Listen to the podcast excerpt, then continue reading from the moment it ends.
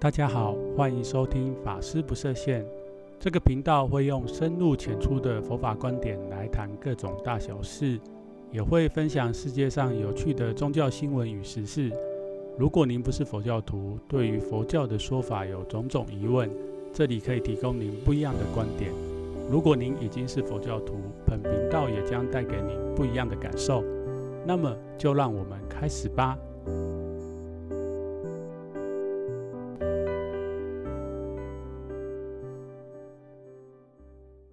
大家好，欢迎回来，法师不设限。那最近因为我们生团人事的调动，所以过去一个多礼拜以来，其实小禅这边是在忙着这个搬家跟做这个工作上面的交接与学习，所以上个礼拜没有更新，要在这边跟大家说一下抱歉。那如果你是每个礼拜都准时，呃期待这个节目有上传新的节目的话，那真的是比较不好意思一点。那另外就是要跟大家感谢，因为这节目从三月开始开播到现在，其实也经过三个多月，应该说是四个月。不过在这当中，有几次也是没有如期的更新。不过这一段时间以来，除了自己认识的朋友以外，还有许多一些新的听众有加入到小常这个频道里面，然后也有来信给小常鼓励。小常这边都要再次的感谢你们，因为你们的肯定还有鼓励，所以让我有想要把这个节目持续跟做得更好。这个节目，诚如一开始自己对这个频道的期许，就是不设限。所谓不设限，就是当然我自己是佛教宗教师，除了在这个频道里面，未来应该还是多少会希望加一些佛教的知识跟一些议题在里面。那另外就是我会想要分享一些世界上面其他宗教的新闻，或者是跟宗教有关的议题，因为跟宗教有关的议题其实。也会影响到佛教，或者是佛教可能也会对其他宗教有一些互动跟影响。未来也会想要加入，找一些来宾来对谈。那我希望透过这样的方式，可以让这节目更加的活泼，并且透过邀请的来宾，他可能在某一个领域或者是某一个话题上面，他有深刻的研究还是想法，那都跟。小常这边以宗教的师的观点来跟他互动，应该会激荡出不同的火花。这一集想要跟大家分享的，最近我看了一部片，那这部片是在今年的七月中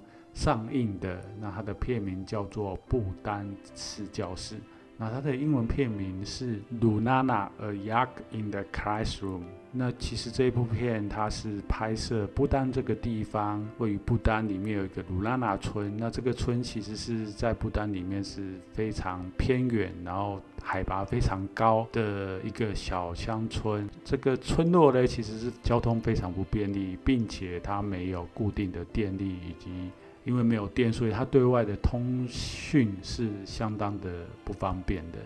那这个摄影团队非常厉害哦，就是他们整组人是跋山涉水，徒步走了八天到这个村落，然后在那边拍摄，也是利用这个村落的这个太阳能发电的设施来把这部片拍摄完成。那这部片它主要是在叙述。一个在不丹经过高等教育学习以后，然后成为老师的一个年轻人乌金。那他因为国家的政策就是他们提供年轻人好的教育以后，必须留在国家奉献五年。透过这个年轻的老师，他虽然受到高等教育，不过他本身有另外的梦想。他的梦想是什么嘞？就是到澳洲去当一个歌手。那这样的一个矛盾的情况之下呢，国家将他派到了这个鲁拉纳村去当一个小学的老师。年轻的乌金老师跋山涉水到这个世外桃源的鲁拉纳村。那这个老师，因为他有另外的梦想，所以基本上他对于老师这个。身份其实不是那么样的有想法，或者是有愿意奉献的热忱。他更想要的是到其他国家去追寻他的梦想，乃至幸福都好。那这个片子就在这样子的一个剧情开始展开了。当然，后来这个老师在鲁拉纳这个村落重新思考人生的价值。不过这一部影片蛮有趣的是，作者最后将这个老师，就是他呃结束那边的教学以后，并没有决定留在鲁拉纳村继续奉献哈，就是他后来是到了澳洲。但是在澳洲那边成为这个驻点歌手以后嘞，他却在那边回想起了过去一年以来，应该没有一年啦，基本上因为剧情里面他有提到，就是这个鲁拉纳村，他在冬天的时候其实是被风雪所覆盖，所以他必须在秋天之前就要再回到。这个附近的乡镇，所以这个老师基本上只在那边奉献，应该只有一个学期。他就回想到这个过去的这几个月以来，之前的那几个月，在这个偏远的乡村，乡村里面教育的点点滴滴，然后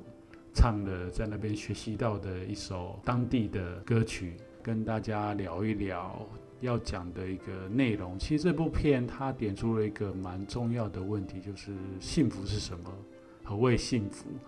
那或许大家嗯，在网络上或是之前这个台湾的媒体里面有报道，其实蛮多艺人有去看这部片，然后都蛮感动的。这个严长寿先生，因为他本身有从事这个发心去从事这个偏乡教育，所以他也邀请了蛮多老师去观赏这一部片，然后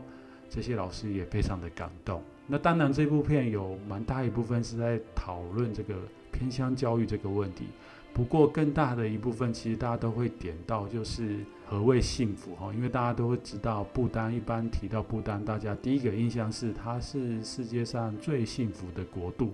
为什么会这样子讲呢？其实不丹这个国家很特别，什么样特别嘞？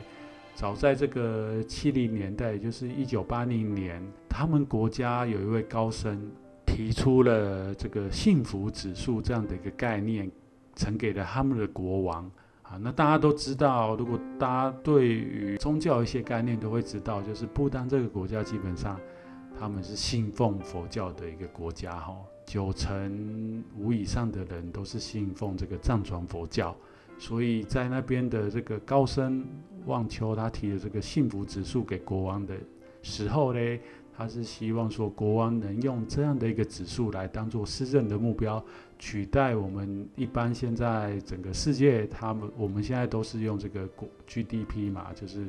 国内的生产总额来当做一个国家发展的一个指数的一个代表或象征。那不丹国王也因为也非常的虔诚信奉佛教，所以就接受了这样的一个政策。那这个幸福指数，我查了一下资料，基本上。它它还是有它就是所谓的定义哈，它的这个四项指标是什么嘞？就是所谓的环境保护、文化推广、经济发展以及良政，就是好的政策这样子。那蛮特别的是，我们可以看到这四项指标里面有一个经济发展，所以其实他当初这个这位僧人提出的时候，这个幸福指数，它应该是他有一个更全面的。思考就是过去这个我们以西方这些欧美国家领导这种追求完全追求经济发展，其实在这过程当中，我们有看到社会乃至全世界有非常多的问题，包括像这个刚刚讲这个幸福指数里面有提到这个环境保护，还是他们传统文化的推广这部分，其实有时候在这个经济发展的过程当中会。环境破坏或是文化会消失，那这高僧其实是有思考到这一点，所以他是更全面，而且他有提到一个就是经济发展这部分。不过不知道为什么后来就是好像我们可以看到不丹，它相对于世界上其他国家，其实很多人会去批评他，说是它是相对于就是所谓的锁国政策，还有就是他为了要做这个环境保护，哈。所以它限制了这个去参访他们国家的这观光来自国际的观光游客。那他怎么做呢？他就是以量以价质量，就是他去那边旅游的人必须付相当昂贵的这个旅行费才能到那个地方去。那当然这个里面有很多值得讨论啊。不过这个也是一个做法。但是这个影片其实有点出一个，就是现在不丹的年轻人。在接受了不管是西方的这种教育也好，或是来自其他国家的这种文化的冲击，还是对于世界的想象，其实他们越来越多的年轻人反而受到了教育，然后可以到网络上去看到其他的生活方式以后，似乎不再那么样的所谓的幸福。过去这几年来，其实台湾有一些杂志也是在介绍说，世界上最快乐的国度，我们都可以看到，其应该是大家都知道，就是快乐指数最高，现在其实是落落在这个北欧的一些国家里面哈。为什么呢？因为他们那个地方有良好的社会制度，然后生活的品质也很高。那当然，大家也知道他们那个地方。没有像不丹这样子与世隔绝，所以这个影片呈现的这个老师，他这个翻山越岭，经过了八天七夜，到这个穷乡僻壤的小镇，他没有电力，他对外的通讯几乎没有之下，他重新找回了这个老师存在的价值。那在这个影片里面有一个很大的。看点是这边的小朋友乃至村民跟老师讲说，因为老师看得见未来。那这一句话其实也让很多，我想不止很多，就是连小常，我看这部影片都蛮受感动的。就是诶，教育其实教育真的可以改变一个人的一生，启发或者是生命有更丰富的学习。不过很吊诡的是，这部片也点出另外一个问题，就是刚刚前面讲的。不但年轻人在接受了教育以后，他们的想法却不像过去那一些没有受过那么多的教育的老人家这样子乐天知命。他可能一辈子，他出生，他的父母就是从事农业工作，去放牛，乃至去农作，去采采采一些草药，然后就是这样子一辈子，不太需要跟外界连接。这当中到底我们应该要怎么看待幸福这件事情？我觉得。这部片真的给我蛮大的省思，然后也在这边也想要跟大家讨论这样的话题。另外也是非广告啦，哈，如果大家觉得蛮有兴趣的，我觉得可以去找这部影片。另外呢，其实我在网络上还看到了，在这一部电影被拍出来之前，其实早在二零零三年，不丹的电视台就曾经有一位纪录片的导演。到了鲁拉哈这个地区去拍一部纪录片，那大家如果有兴趣的话，其实可以在 YouTube 看到这一部影片。啊，这一部纪录片的名字叫做《School Among Glaciers》，就是冰川上的学校。那其实鲁拉拉所在的这个地方是一个冰原。那在这个不丹市学校这一部影片当中，这个村民把这个乌金这个年轻的老师带到鲁拉拉村路途当中，他有经过一个地方，然后拍摄那边的非常绝美的山高山的景色。然后村民就跟这个老师讲说，以前这个地方就是都是冰原，然后不知道为什么，就是这十几年来这个冰越来越少。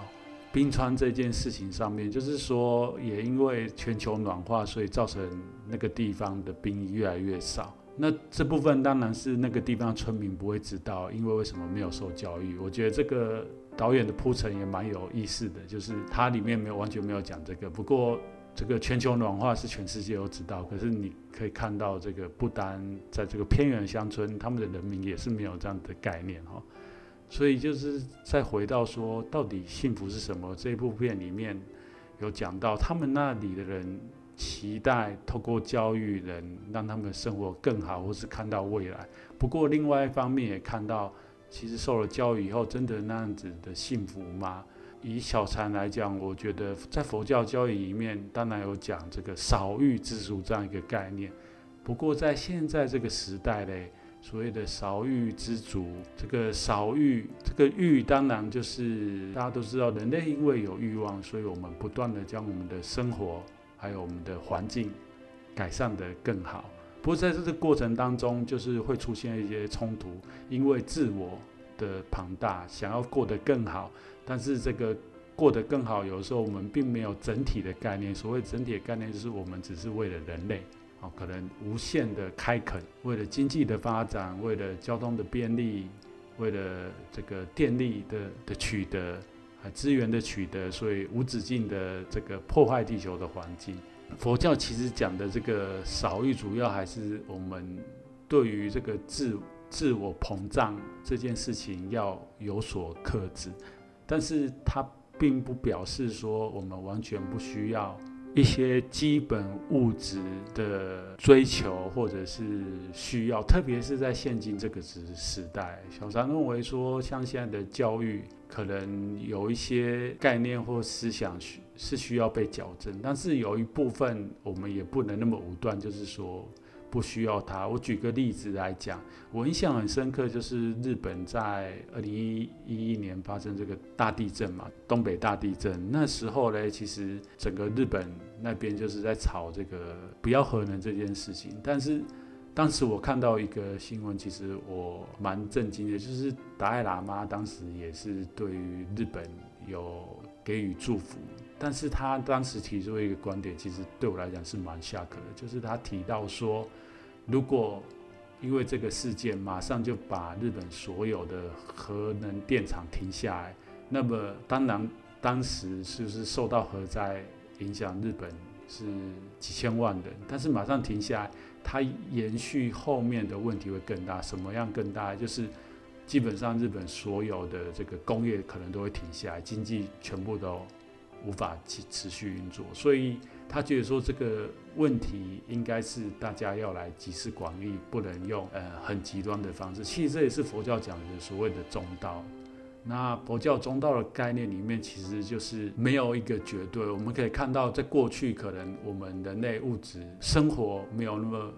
繁华，或者是没有那么多的状况之下，我们人可以过得很快乐。可是，在现今这个时代，有一些。必要的东西，如果我们没有的时候，其实相对来讲，就是我们没有办法过得那么样的快乐跟好。那有人会认为说，那就是每日愈下，我们的社会都会越来越沉沦，越来越不好。但是蛮有趣的，就是我们如果从历史来看，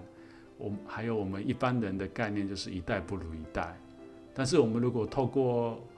前阵子我跟一些法师在聊天，有有有一个法师跟我提到这样的概念，就是历史学家有研究，西元五百年的时候留下来的这个文献里面有那时候的人写到，啊，下一代越来越烂，人类可能就要灭亡了。然后西元一千年的时候写说，啊，接下来时代不好。一千五百年的时候，那时候人也是写说下一代不好。可是我们现在这个时代人再看回去过去的时代。我们会觉得说，其实人类的文明是一直不断的发展。当然，这过程当中我们有很多是还可以做得更好的，但是人类并没有因为这样子而变得更加的不好。这个我们现在这个时代当然碰到一个很大的问题，就是在这个经济跟环境保护乃至这个文呃过去传统文化上面有很多的冲突。但是我觉得这些冲突。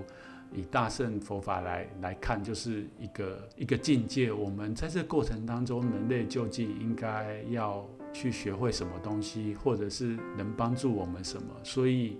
我觉得我对于未来永远是蛮乐观的。当然，我们现在有很多是我们这一代需要去面对上一代留下来的问题也好，或是乃至我们这一代可能想出了一些问题对策，做了以后。到下一个时代，对于下一个时代来看，我们这个时代又制造另外的问题，我觉得这个都不无可能。不过回到诶、这一集要跟大家讲的，就是到底幸福是什么呢？我觉得应该是每个人对于幸福的定义跟追求都不一样，他没有一个绝对的答案。那么最后，小三就想要请问你一下，你现在活得幸福吗？那你觉得幸福是什么？以小禅来讲，我觉得幸福是我们不管身在何处都有一个平安的心，然后对待别人都非常的温暖，然后自己活得相当的有智慧。这样的能力不，我们应该试着不因外在物质条件而有所改变。那我不晓得大家认不认同我这样的观点呢？那以上的节目就跟大家聊到这里。那如果你有什么其想要了解的问题，或是想要小常这边跟大家分享的请欢迎来信。那也请如果觉得这个节目不错，也请帮我订阅与分享给身旁的亲朋好友。那么我们就下一集见喽。